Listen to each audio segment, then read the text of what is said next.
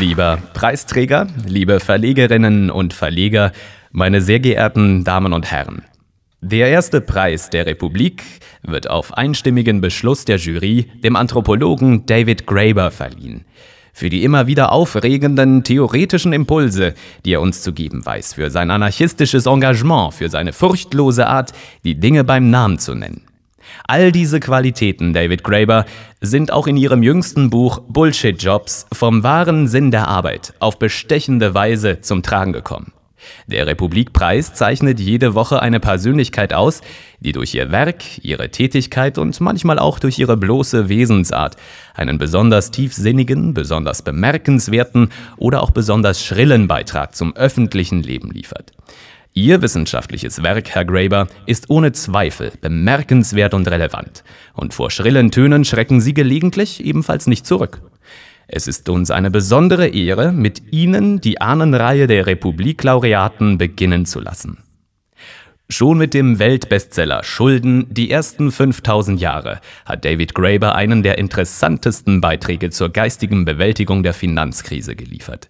Graeber hat darin den Beweis erbracht, dass es sich lohnt, in langen Zeiträumen zu denken. Er ist zurückgegangen an die Anfänge der abendländischen Zivilisation, um daraus noch für heute und gerade für das Heute relevante Erkenntnisse über die Geldwirtschaft zu gewinnen.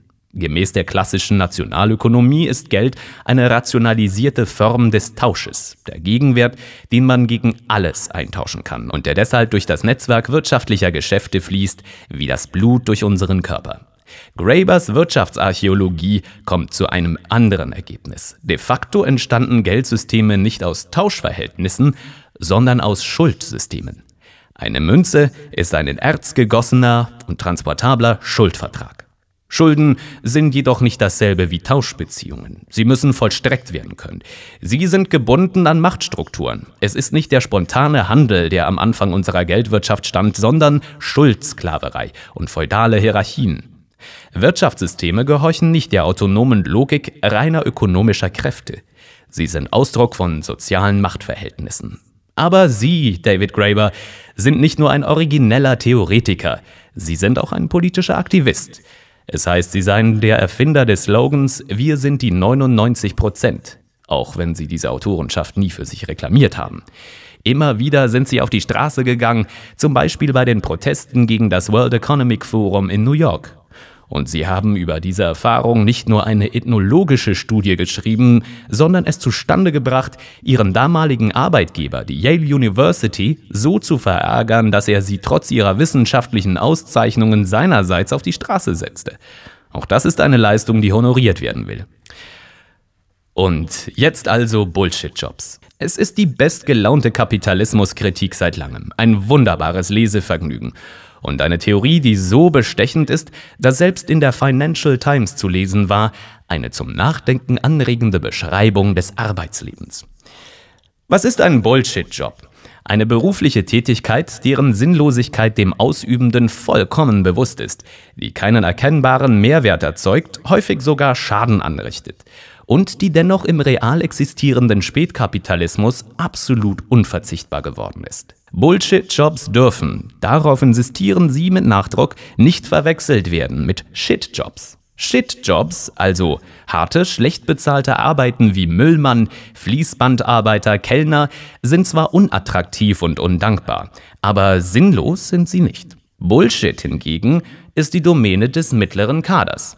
Und wer würde das Phänomen nicht aus seinem Berufsleben kennen? All die Berater, HR-Fachleute, Juristen in Rechtsabteilungen, Marketing-Spezialisten, Controller, IT-Support-Leute und Verwaltungsmenschen, bei denen man sich immer wieder fragt, was genau ihre Funktion ist, warum genau sie von einem verlangen, dass man ein Formular, eine Umfrage oder einen Antrag ausfüllt und was man mit den Konzeptpapieren und Berichten anfangen soll, die aufgrund offenbar höherer Fügung von ihnen verfasst werden müssen.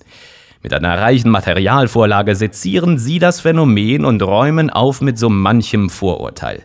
Bürokratischer Bullshit, so herrscht der Glaube, wird vornehmlich in öffentlichen Verwaltungen produziert, nicht da, wo vermeintlich effiziente Marktkräfte herrschen. Ihr Befund, lieber Preisträger, ist ein ganz anderer.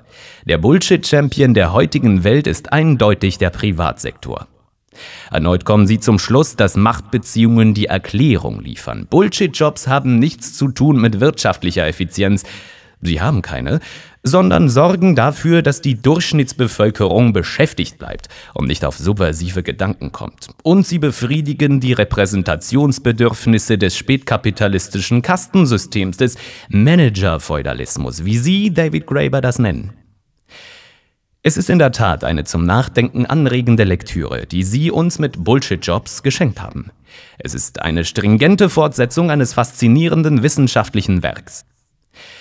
Aus all diesen Gründen ist es uns, no Bullshit, eine Ehre, David Graeber den ersten Preis der Republik zu verleihen.